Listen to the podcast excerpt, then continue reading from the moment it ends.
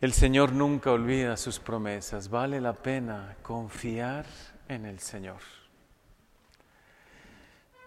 Precisamente en esta fiesta de la Sagrada Familia hay dos salmos posibles. La liturgia presenta este salmo, el Señor nunca olvida sus promesas, pero también presenta un salmo opcional muy luminoso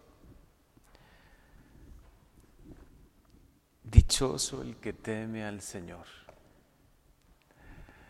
Es que vale la pena confiar en Dios y tener ese santo temor en el corazón, temor a ofender a Dios. Quien vive así, quien vive poniendo a Dios en el centro de su vida, en el centro de su familia, que es lo que celebramos también a la Sagrada Familia, de verdad todo en la vida, todo. Vendrán dificultades, pruebas, vendrán situaciones que no esperamos, vendrán momentos malos y vendrán momentos difíciles.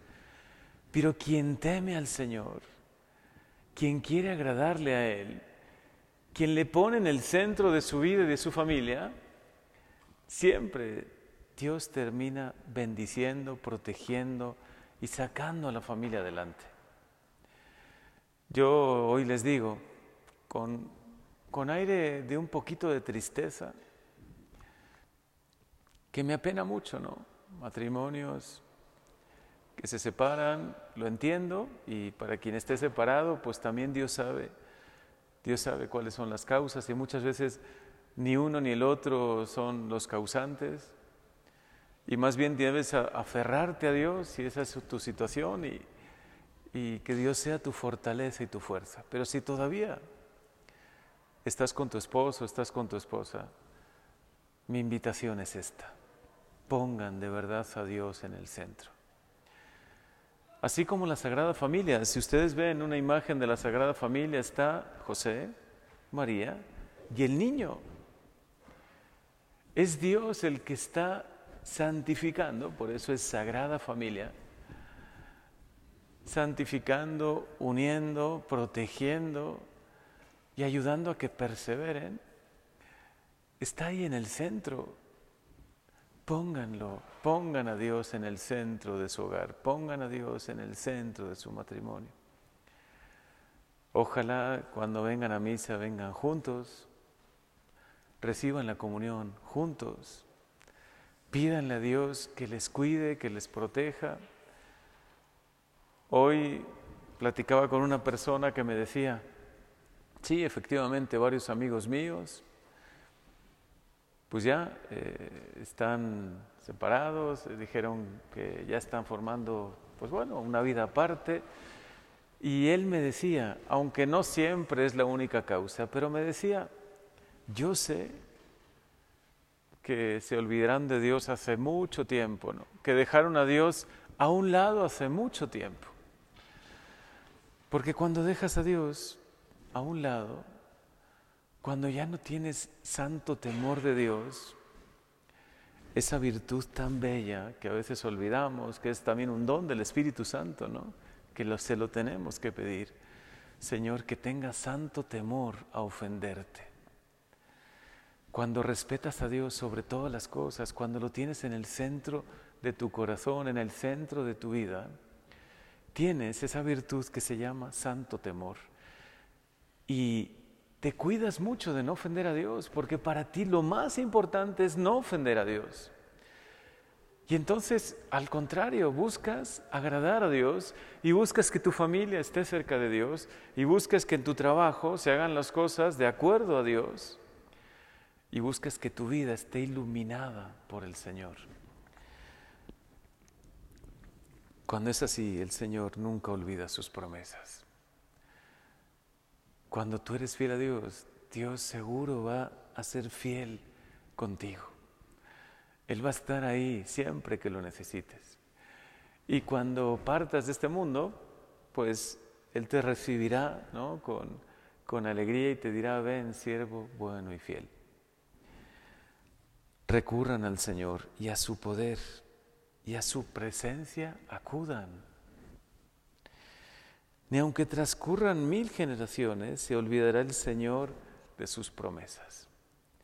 Confía en Dios. Todos ustedes, los que hoy están aquí, los que me escuchan, tienen fe, tienen el don de la fe, tienen el tesoro de la fe. Es un verdadero tesoro en vasija de barro. Sigan cuidando su fe. Cuídenla, alimenten su fe. Pongan a Dios de verdad en el primer lugar en su vida y verán que todos serán bendiciones, aunque habrá contrariedades, habrá situaciones difíciles, pruebas. Busquen siempre estar cerquita de Dios. Y para los que hoy acompañamos, que están acompañando a algún familiar cercano que ha partido al cielo, que ha dejado esta vida, qué esperanza, qué confianza tan grande tenemos nosotros, los que durante la vida hemos tenido fe en Él, hemos confiado en Él, le hemos puesto en el centro de nuestra vida. ¿Con cuánta confianza dejamos este mundo? ¿Con cuánta confianza oramos por nuestros hermanos difuntos sabiendo que les espera el cielo. Que por tu misericordia, Señor, podamos estar siempre cerca de ti, ponerte en el centro de nuestra vida como la Sagrada Familia. Y yo me atrevo a decir, la Sagrada Familia es un ejemplo para todas las familias, pero toda familia es sagrada. No es un juego de palabras. Toda familia es sagrada si tiene el sacramento del matrimonio. Esa es la verdad. Pero tienen a Dios ahí uniendo su matrimonio y uniendo su familia. Por eso, aunque vengan momentos y pruebas difíciles, aunque a veces alguno de los hijos atraviese crisis de fe o pruebas difíciles, ustedes sigan confiando, sigan teniendo a Dios en el centro de su hogar, sigan pidiéndole a Él así como nos invita hoy este salmo, cualquiera de los dos salmos que hoy propone esta liturgia, porque de verdad es dichoso, es feliz quien tiene ese santo temor a Dios. Conservémoslo como un gran tesoro, como algo que ustedes van a pasar a sus hijos y de generación en generación se van a transmitir el don de la fe. Es el don más preciado, lo material. Va y viene, ¿no? Estamos a veces tan preocupados por dejar un patrimonio ¿no? a los hijos y es bueno. Y qué maravilloso quien lo pueda dejar, ¿no? un patrimonio y una cierta seguridad. Dejen también un patrimonio espiritual a sus hijos. Déjenles el tesoro más grande, el que les va a dar luz toda su vida, el que les va a sostener en los momentos difíciles, el que cuando les falte todo lo demás, Dios estará ahí tendiéndoles una mano, o cuando fallezca algún ser cercano, algún familiar, creerán en la vida eterna, porque si no, sin nuestra fe, ¿qué es de nuestra vida, no? ¿Y qué es de todo, de todo lo que nosotros, por lo que luchamos, por lo que vivimos?